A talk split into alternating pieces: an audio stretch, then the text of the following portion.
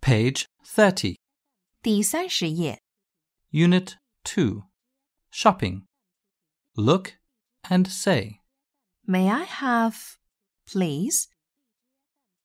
Can I help you?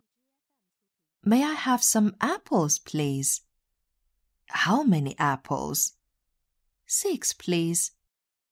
Here you are. Thank you. Look and learn. An apple, An apple. apples, Apples. an orange, An orange. oranges, Oranges. a banana, A banana. bananas, Bananas. a peach, A peach.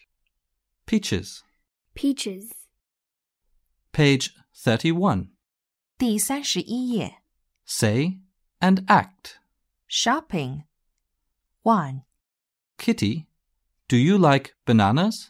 Yes, Dad. I like bananas. two, Good afternoon. Can I help you? May I have five bananas, please? Sure. three, How much? Ten yuan. Here you are. Thank you. four, Goodbye. Bye bye. Page 32. 第三十二页 Read a story. at the supermarket. One, Peter and his mum go to a supermarket. Whoa, it's big. yes, it is. Two, There are many toys in the supermarket. Look, there are toys. May I have a ball, Mum? okay.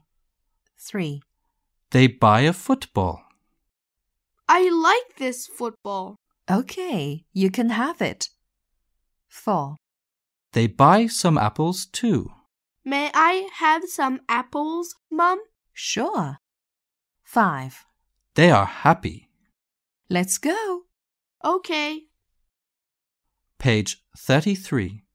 第三十三页 Listen and enjoy. ，peaches, apples and plums.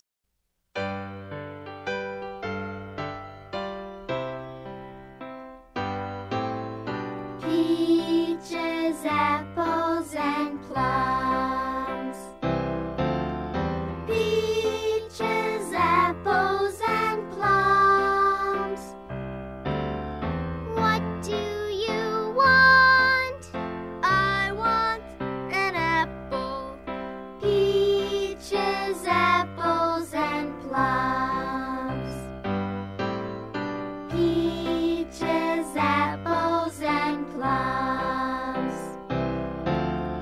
Peaches, apples, and plums.